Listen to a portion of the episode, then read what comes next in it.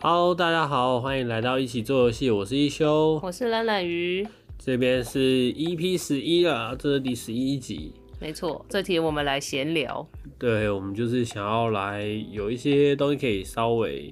回顾一下，就是呃，我们最早开始跟呃阿角开始提说我们做游戏嘛，九四对对对，对九四 Lab 的前身，其实我们最早来做的其实不是手机游戏，是密室逃脱游戏。 对，那个是实境游戏。对，那也是一个因缘际会的状况之下，就是跟我现在前老板，嗯那他家里面有个很特殊的空间，然后是一个期间限定的密室。嗯我的印象都大概三年前吧，嗯，有有这么早。那个时候密室脱逃开始在台湾开始有一些蛮红的。对对，比如像说那个时候，我跟一休也有去玩笨蛋工作室的，呃，我有点忘记那个名称叫什么。 然后那个时候玩是觉得还蛮有趣的啦。那个内容其实然后还，蛮像，反正就有点像夺魂剧，对嗯嗯嗯，对，那好像是《夺命锁链三》吧？啊对对对对他们那个那一个那个游戏叫《夺命锁链三》，那已经嗯说到第三代这样。那呃，也有一些 Fun Luck，就是嗯嗯在在台北其实也蛮多。那笨蛋工作室其实全台湾呃整个西部城市，台北、台中、高雄，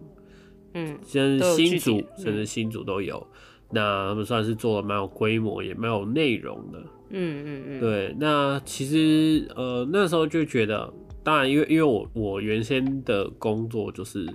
呃艺术行政，嗯那我们会做展览展区会布置，然后我们也是搞艺术的，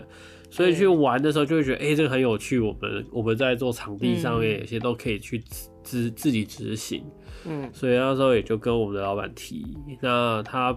就很有，他也有一些想法。那他也是建筑师，他他的工作室楼上就有一个很特别的空间，嗯所以那时候就跟他商量了，也算是做一个呃短期的密室的规划这样对，子。然后因为地点又是在内湖，那所以也希望说跟内湖有一点关系，或者是呃有一点连结啦，所以希望故事发想上面的话，也可以跟内湖做一点连结。但是因为我们我们自己做那个那个时候那个游戏，其实就是我们去玩的密室，其实它就呃，我们先先讲市面上的密室脱逃游戏啊好了。嗯它其实就是，呃，它可能大概你就是五个人或四个人以上就可以，那个时候还是至少要四个人。嗯当然，现在开始有很多什么一人就开团的啦，对啊然后或者是两人开团啦、甚至有一些是希望你呃什么公司行号出借工作室，他到现场，呃，帮你的会议室这个几间去规划嗯密室脱逃。对，那其实这一些游戏来说，其实密室脱逃游戏这件事蛮特别，它的那个发展也是先从电子化，嗯然后延伸变成实境，然后然后其实我们在很多独立游戏的圈子里面，呃，也很多的工作室也是制作密室脱逃游戏为主的。是是是，那其实最早它就从 Flash 游戏开始。哦那那现在来说的话，就是呃，我们整个在玩的过程。那在台湾的话，呃，比较商业化的，一个人可能七百到五百不等。你人数越多，嗯当然价格可以压低一点。那呃，或者是像我记得是笨蛋工作室是蛮蛮高价的，算对中高价。对对对，一个人也要两三百多。那它一些很新的，然后很特别的，可能也要快一千多，对但是相对的东西都会很很体验很特别。嗯，对还会请演员嘛？对，会有演员啊，会跟对戏剧社合作，嗯所以其实它那个内容很丰富，然后也很精致。是，那后来这几年反而比较少一些讯息了，嗯，可能因为疫情有关啦，毕竟它都是在比较密集、比有密比较密多闭的人嘛空间，然后又对对多对人。对，那再来其实也会觉得说，呃，其他会比较低价一点，但它至少都会有好几个房间。对，对，那每一个人都会自己去参与，甚至扮演某一些角色，然嗯后去去获得你手边的线索。它有点像我们有时候看一些综艺节目的一些，呃，团康活动，或者是解之类谜的，对，它会一些嗯密码，会有一些机关。嗯， 那我们自己做的当然就比较土法炼钢一点点，我们就没有那么多的机密机关，而且只有一个房间。嗯，对啊，对，所以当然我们就是需要一些锁啊，一些内容去去增添它，然后的加一内些容对嗯有趣的锁、特别的锁嗯，或者是利用就是现场，比如现场有光桌嘛，嗯，我们就利用那个光桌来制造一些呃机关，然后让它可以利用透过机关，然后找到相应的东西，这样子。对，那所以那时候就是参玩了两两个，然后研究了整个市场，然后去去发展脉络，然后我们就开始收集一些呃文史相关的内容，比如说呃地理啊，或者是呃我们那时候在内湖嘛，对，所以甚至还查到诶、哎大湖公园的以前文史，还有在清朝时期什么活人呃记忆活人献祭 啊，对对，大湖公园的那些特殊传说，去对融合进我们整个故事背景，然后去吸引大家去参与。 对对对，所以我们在整个整个设计上面来说，那时候花了蛮多心力去做，然后整个规划好像也也也七八个月。然嗯后那时候其实也是因为那个契机，我们想要把手机放进去， 对，我们所就以是有结合一些呃，有点像是电子骰的东西吧，然后就是透过你可以搜索 AR 的方式，然后就会有呃一些解密的方式，就是透过不同的其角实度。其实现在我们可以直接讲了，就是因为因为直现接讲在也吗是期间限定啊的，所以所以你要我复刻也做不到。哦，对，就是我可以直接破 破啊文，我们那时候其实好就啦是就是有个呃十二面骰吧，二十，诶呃那时候是20二十面骰，面骰二十面骰，对，然后就是做好的塑模，嗯然后再来就是我们会有一些，呃其实用他们那时候其实有点结合所谓的 MR 的概念，就是嗯嗯，本来我的老板很期望我可以把 VR 放进 来，这个是是太难了，所以但我们后面就是变成说，哦，我是手机，然后扫描实体物件，不是扫 QR code，是扫、嗯嗯嗯，是扫一张图，但那不是对 QR code。那这认了这一张图之后，会产生相应的素材，对，对然后这对个素材呢，你就可以去得到你要的线索，然后再走到下一关。哦，那连解开手机这个本身也是个谜题，我印象中好像就是类似像墨迹图的嘛，因为我对们对就是对嗯在一张白纸上，然后用水彩画出。那时候我们是用罗夏墨迹图的概念去做那 个题对，然后你只要用手机去对应那个墨迹图之后，然后就会有骰子出现，然后你就可以透过，嗯，是透过转动吗？，对拖拉拖拉去的看方式到整个，找到相应的数。因为它本来只是一个面体，但唯一的有个数字这样。那那个嗯数字是配合、呃是有数字的密码锁，对对对，那你对就要额外再去排列组合这样。嗯那当然，那个时候因为真的很红，所以我们也蛮多，就是当然也有找一些亲朋好友试测就是试嘛，对啊对然啊，后也有一些上架之后有做一点呃，就是有小规模的营运。嗯，嗯当然，呃，实际的投入跟回馈，嗯，一定是没有打平 的，嘿嘿，对，一定是没有打平的。但是也嗯对我们来讲是个宝贵的经验，那大家回回馈也都很还不错。对啊，那也是因为这样子，让我有点信心说，哦，我们在，呃因为那时候有碰到手机，对，那也知道就是 Kumades 他们也可以，就是我们那时候是就是请 Kumades 协助嘛，对对对，然后我们也就是几个成员，大家合一合谈一谈，然后我们就决定再变成就是九十 lab 嗯，这样的嗯嗯方式，大家开发下一款游戏。那先从他们已经之前开发上架的游戏做改版，对啊，到今年我们目前正在要预计要年底前要想要上架的游戏。嘿，对，所以其实，呃，对啦，这就是回顾三年前嘛，对，就是会觉得好像很远很远，对，但是其实其实也就是一算是一切开端嘛，就是让我对我们从很想要做游戏，那当然也很早就去做游戏业了，但是、呃，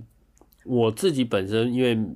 本来是想要去企划，但是其实工作啊那些的，其实一直跟游戏没有太直接的相关的正职。嗯嗯那也因为这个有个机会可以让我在自己的工作里面也可以去做类似像这样的，然后我们就比较有信心说，那我来自己做游戏。嗯嗯，对嗯对对，那也是为因为就是做了这一次的游戏之后，会觉得自己做游戏是一件蛮有趣的事情啊。而且那个时候光是想故事企划这一类的，然后想要怎么去呃设计机关，然后解开机关这一类的。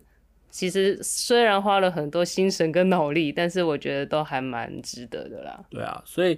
一定程度上会觉得我们去做这些事情，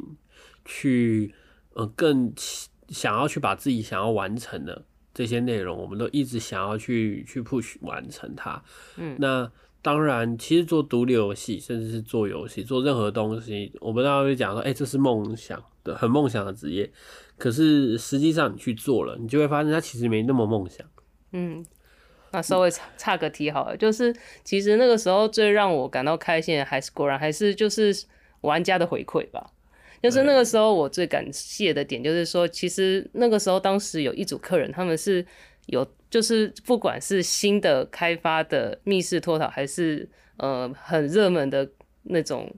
呃游戏脱逃，他们都有去参与。然后他们那天居然特地来玩 我们这种就是比较小规模的密室脱逃，然后他们当天就有给很多的建议跟回馈。其实我们哦那那时候天就那蛮感那动一的组客人是真的还蛮特别的点，是因对为对对他们是很哈扣、很哈扣的玩家。嗯那密室脱逃跟线上游戏不一样，也是密室脱逃你会真的碰得到玩家在你面前，然后我们整个玩完之后，他们还会想啊，你应该如何如何怎么样。然后我我印象最深的是那一天，是因为他们跟我们约晚上，嗯的嗯场嗯嗯，其实然后后来才知道他们一天玩了快四款， 对，很猛哎、而且我们那时候预计是那个设计关卡，我们大概嗯大概一组玩家大概三十分钟左右吧，才有可能就是算是呃普通程度的解完关卡。可是他们解开好像全部解开只有花十分钟，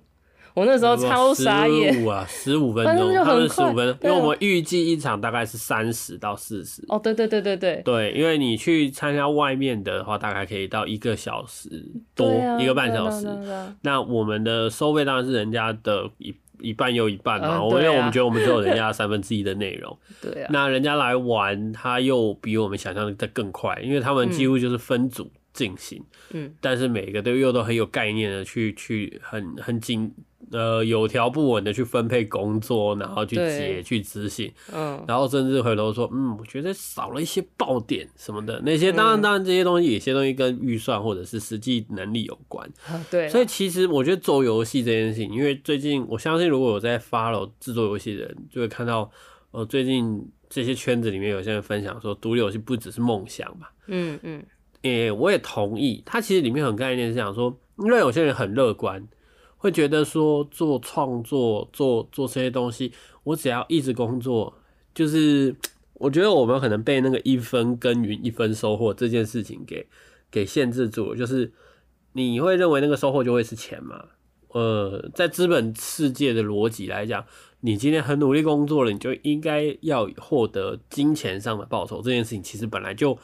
不可能，应该这样讲，这是这是难度很很高的事情。嗯，经济本来就不是呃多做多得，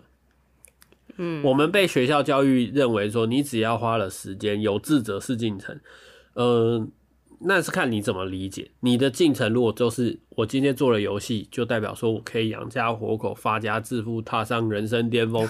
然后经济自由这件事情，你的一开始的设定就就不对。嗯，那如果是这样的话，你把你所有赚到每一分钱，通通都拿去买乐透，你买个一百次，总会中一次头奖，是应该逻辑上不会是这样设计的。嗯，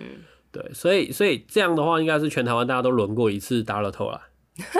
对不对？这其实好像不不是错，啊其实不是。那我们也不是要告诉你说，我们看到很多做游戏成功的人呢，好像都是幸存者偏差。你只要大学没有，你只要大学肄业，然后跟家里面借点钱去创业，你就会成为贾博士，你就会成为呃比尔盖茨，你就会成为马克， 就是就会就会嗯哼创立脸书吗？嗯，并不是，而是刚好他们好像都有这一些特别的地方，所以大家被记得。那你你所认为的成功，你所认为的典范，其实真的是每一次你在做，你真的付出了，你的获得是你的能力，嗯，是你的资历。如果你们的 team 可以做出一款完整的游戏，它一定会是你下一个更好的游戏的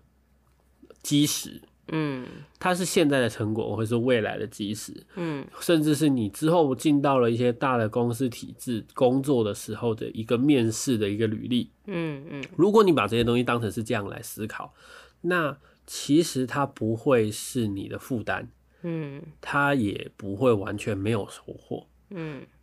最担心的一件事情是你如果不认识自己的工作形态，如果你自律能力不好，那你又想要自己做，然后告诉你自己当老板这件事情，其实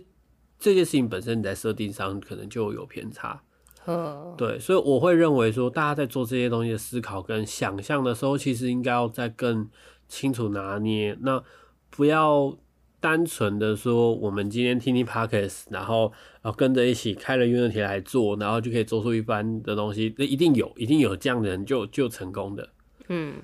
但是可能几亿人一 Yeah 个吧，嗯你要花很多时间全跟世精界神啦。全世界也不会就七十亿人，嗯，对啊、那也就只有一个特斯拉的一个老板，好不好？嗯就这样。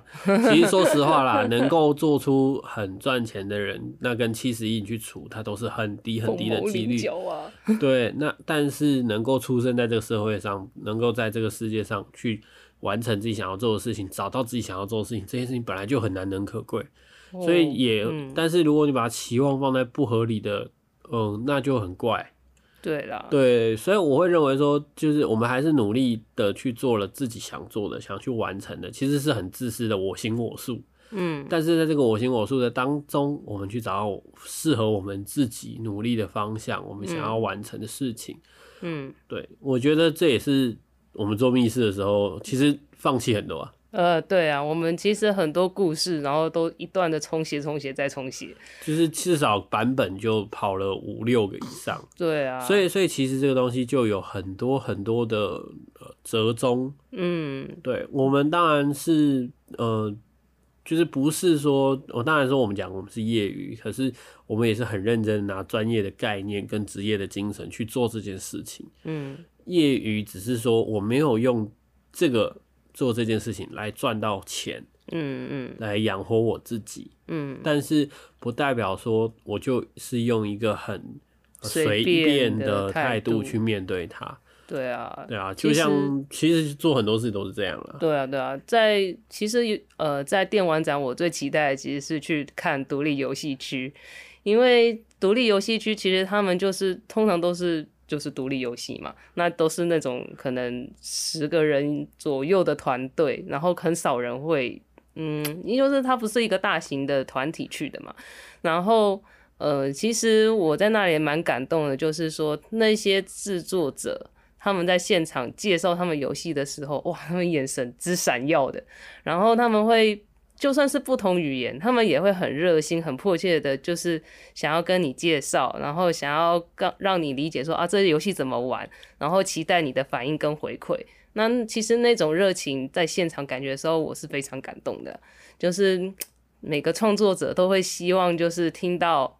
呃回馈的人说啊，这个很好，或者是说，诶，其实呃，你他很喜欢哪一点，或者是说，就算是改进的点，他们也会很开心的接受，因为他们觉得说，啊，那就代表说，嗯，我还有可以修改的地方，那代表你很喜欢，你因为喜欢，所以才会推荐我们去修改哪里哪里之类的。那这一种回馈式的，其实对于创作者来说都是蛮感动的一个地方。其实就是一种，我我我刚刚会觉得啦，其实做游戏的比较健康的心态，可能真的就是拉回来说，嗯，你有一个很热切又乐观的心，嗯但是你有一个很戒慎恐惧又谨慎